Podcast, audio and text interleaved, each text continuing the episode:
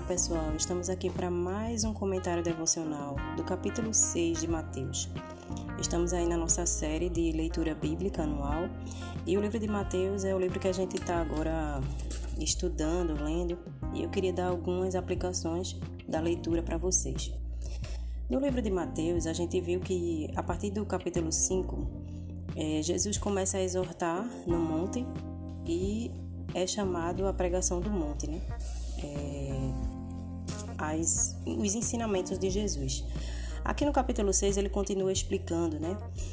Algo que chama a atenção aqui nesse capítulo é que Jesus exorta, mas ele vem como advertindo. Ele adverte para que não sejamos como os hipócritas, na maneira de ajudar aos necessitados, na maneira de orar, na maneira de jejuar, na maneira de doar, né? Então, Jesus ele está explicando aqui como não ser ele está advertindo.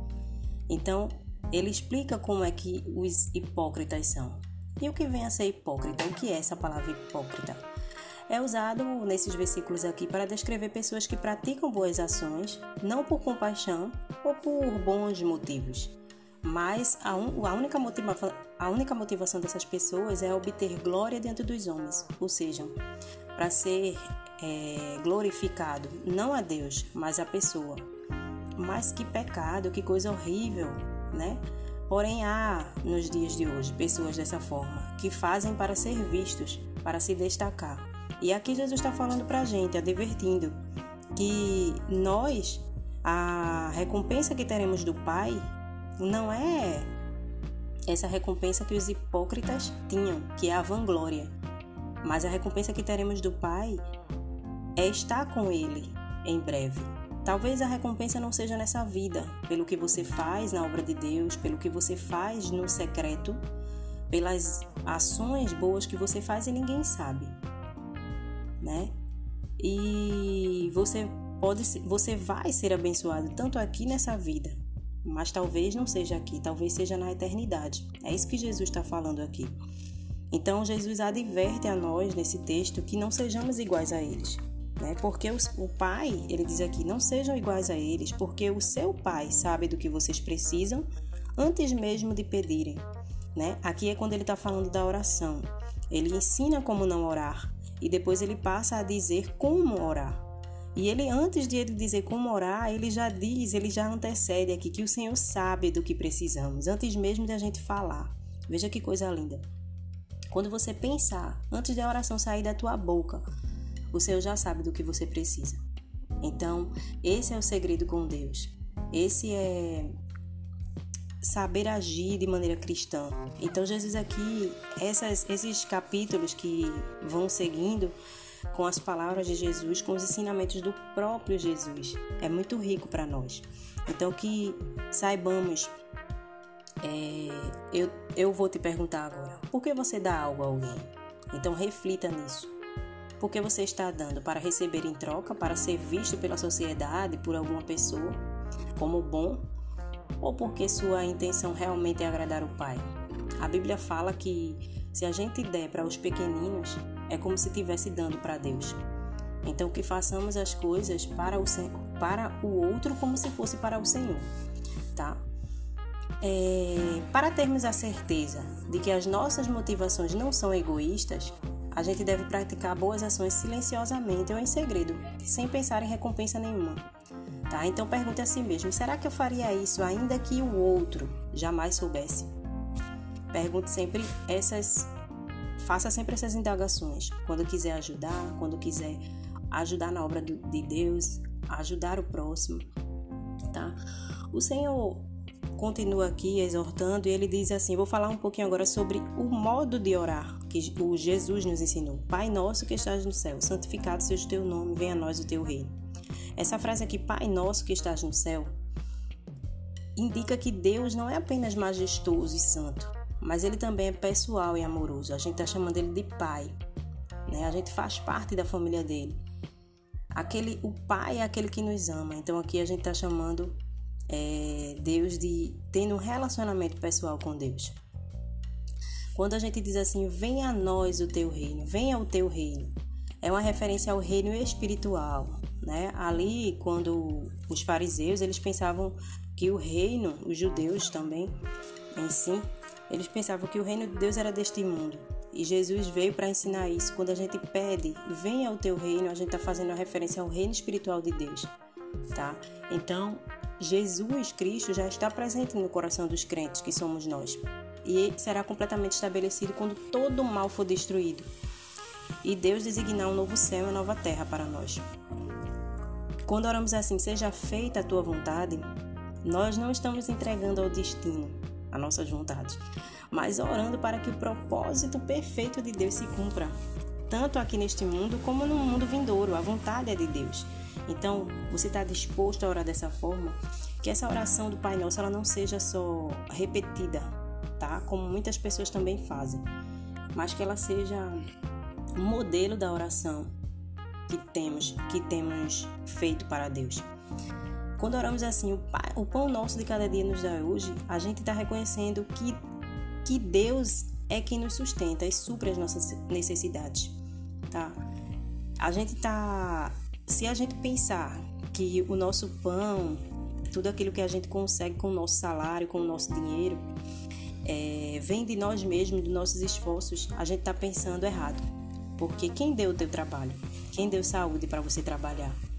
Quem deu o dia para você acordar? Então, assim, o pão nosso de cada dia, quem nos dá hoje é o Senhor. Então, esse é o modelo de oração que o Senhor nos ensinou a fazer.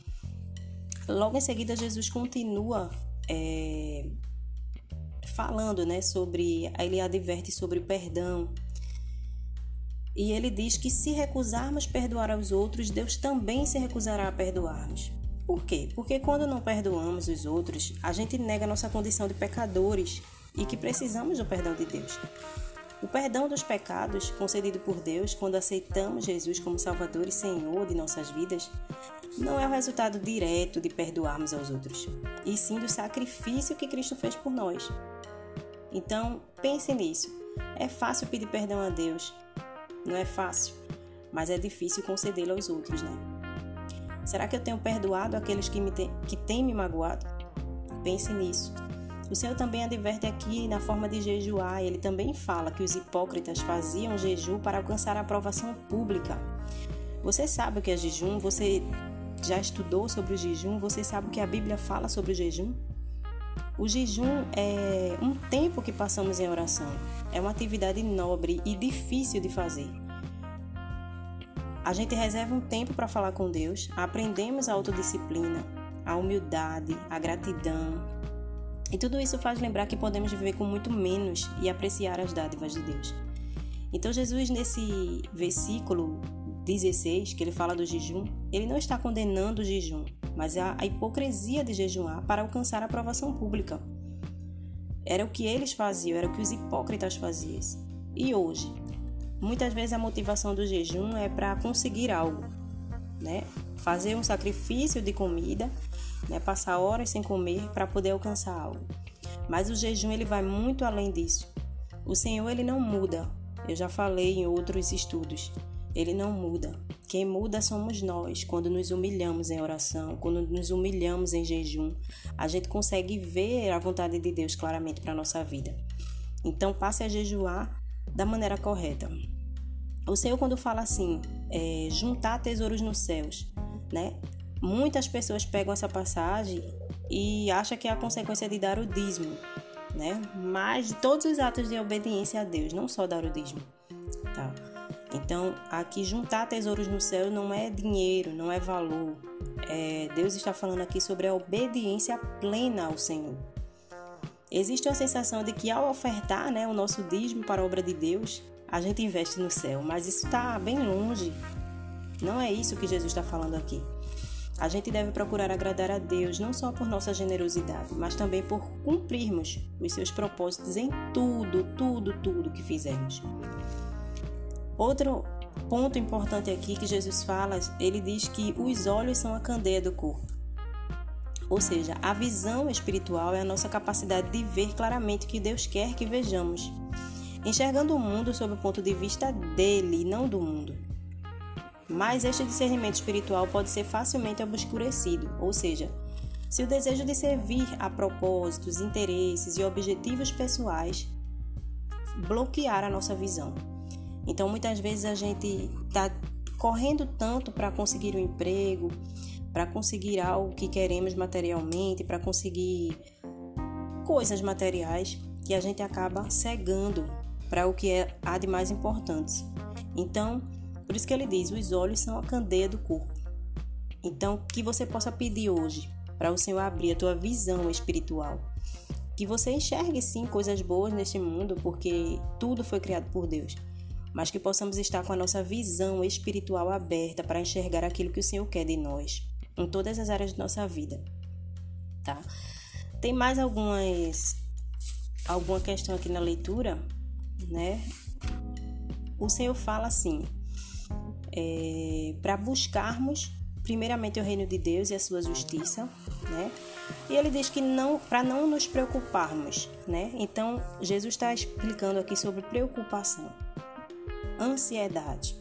E a gente sabe que a preocupação ela pode prejudicar nossa saúde, reduzir nossa produtividade, é, é, afetar negativamente o modo como a gente trata o outro. A preocupação também diminui nossa confiança em Deus. Então, por isso que Jesus ele também é, nos adverte aqui sobre a preocupação. Ele nos explica que a gente deve buscar primeiro o reino de Deus e a sua justiça, ou seja, priorizar Deus em nossa vida, de modo que nossos pensamentos estejam voltados para a sua vontade, nosso caráter seja, seja semelhante ao de Jesus, que a gente possa servir e obedecer a Deus em tudo. Então, qualquer um desses interesses pessoais que possa ocupar rapidamente o lugar de Deus, que possamos averiguar, que possamos ter cuidado com isso. É... Para finalizar, eu vou deixar uma frase aqui para vocês pensarem.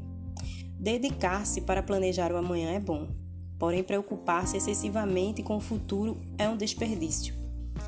Então, deixa o futuro, teu futuro nas mãos do Senhor. Deixa todas as preocupações e anseio na mão dele. Isso é o que o capítulo 6 está falando hoje. Isso é algumas aplicações de devocional que eu posso deixar aqui hoje. Que o Senhor tenha falado com você assim como ele falou comigo. Graça e paz para todos. Tenha uma excelente noite.